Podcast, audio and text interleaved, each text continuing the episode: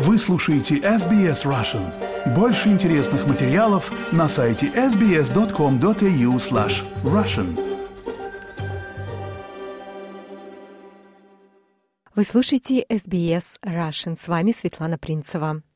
В декабре прошлого года азербайджанские военные пересекли свободный проход в Нагорный Карабах, где проживают 120 тысяч этнических армян. В апреле 2023 года пограничная служба Азербайджана установила КПП на границе Армении и Карабаха в Лачинском коридоре, и доставка гуманитарной помощи была прекращена. Продолжает расти беспокойство о голоде и положении жителей Карабаха, рассчитывающих на гуманитарную помощь. Армянская диаспора Австралии провела протест на улицах Сиднея, призывая правительство Австралии принять меры против продолжающейся блокады Нагорного Карабаха. Подробности в материале новостной службы SBS News. С декабря 2022 года азербайджанские силы блокируют дорогу, известную как Лачинский коридор. Это единственная дорога, связывающая 120 тысяч этнических армян региона с Арменией и внешним миром. Коридор называют «дорогой жизни». В начале сентября армянская община Австралии собралась в Сиднее, призвав австралийское правительство принять меры против того, что, как многие опасаются, может закончиться геноцидом.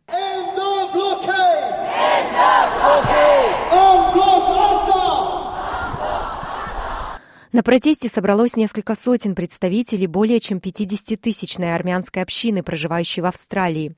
Для многих этот протест далеко не первый. Джон Джек Каджакаджиян из Федерации армянской молодежи Австралии говорит, что участвует в протестах за признание истории Армении с пяти лет.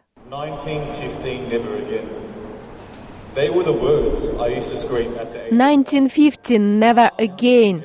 Я выкрикивал эти слова в возрасте пяти лет. Эти слова передавались из поколения в поколение.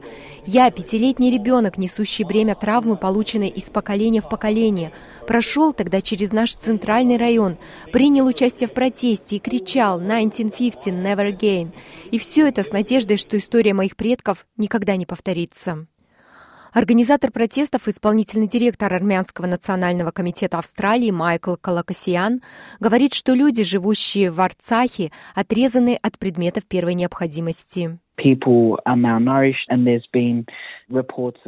Люди не доедают, и есть сообщение о том, что каждая третья смерть происходит в результате голода и недоедания.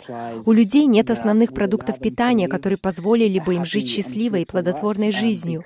Это блокада геноцид, которую Азербайджан установил против Арцаха с 12 декабря 2022 года. Сжимая в руках самодельные плакаты с армянским флагом на спине, сотни людей, многие из которых дети, вышли из автобусов на площадь перед таунхоллом Сиднея активное.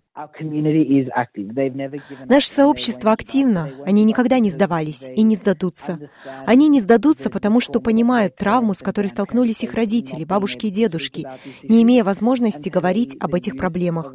И сегодня молодежь нашего сообщества находится на передовой этого дела. Хотя правительство Австралии не сделало публичного заявления по поводу блокады, международные организации и правозащитные группы призвали к немедленному открытию Лачинского коридора. В апреле, после распоряжения Международного суда вновь открыть коридор, Азербайджан вместо этого установил военный контрольно-пропускной пункт. По словам президента Ильхама Алиева, этот шаг был ответом на то, что Армения и Красный Крест якобы злоупотребляли коридором. Доступ через коридор в настоящее время полностью перекрыт, что лишает 120 тысяч проживающих в Карабахе армян гуманитарной помощи, включая продовольствие, топливо и медикаменты. Господин Калакасян говорит, что многие из них особенно уязвимы. Amnesty International сообщает, что люди живут в опасности. Дети часами ждут в очереди за хлебом ранним утром. Есть женщины, у которых нет доступа к детскому питанию. Поэтому мы хотим, чтобы Австралия приняла участие в переброске гуманитарной помощи по воздуху в Арцах, чтобы обеспечить 30 тысяч детей, 20 тысяч пожилых людей и 9 тысяч людей с ограниченными возможностями здоровья предметами первой необходимости, на которые они имеют право. По данным Азербайджана, гуманитарный доступ возможен через альтернативный маршрут, через Агдам, дорогу, которую местные армяне называют «дорогой смерти». Представитель Арцаха описывает предложенную альтернативу как уловку, призванную отвлечь внимание международного сообщества от кризиса. Эти опасения были поддержаны Международным комитетом Красного Креста, который в июле опубликовал заявление, в котором отмечалось, что попытки доставки помощи в регион блокируются на всех въездах, включая Агдам.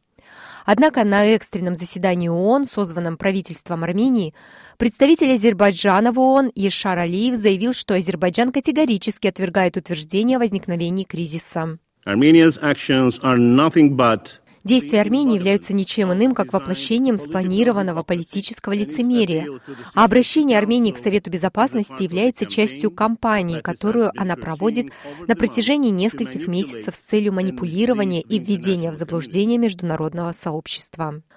В августе известный бывший прокурор Международного уголовного суда Луис Марено Акампо опубликовал 28-страничный документ, призывающий считать блокаду геноцидом против армян – и добавил, что президент Алиев не может использовать эту тактику для принуждения к переговорам. Они не видели еды последний месяц, поэтому они умрут через несколько недель. Так что нам нужно открыть коридор, потому что это геноцид. США и Европейский Союз не должны быть запутаны президентом Алиевым. А президент Алиев должен понять, что он не может вершить геноцид, чтобы принуждать к переговорам. В течение последних нескольких недель армянские официальные лица и жители Нагорного Карабаха сообщали о похищениях людей на контрольно-пропускном пункте, а по мере нарастания военной напряженности как армянские, так и азербайджанские силы обвиняли друг друга в провокациях. Соглашение между двумя странами еще не достигнуто, и будущее региона, а также людей, живущих там, остается неясным. Репортаж Сидни Лан команды SBS News на русский язык перевела Лера Швец, озвучила Светлана Принцева для SBS Russian.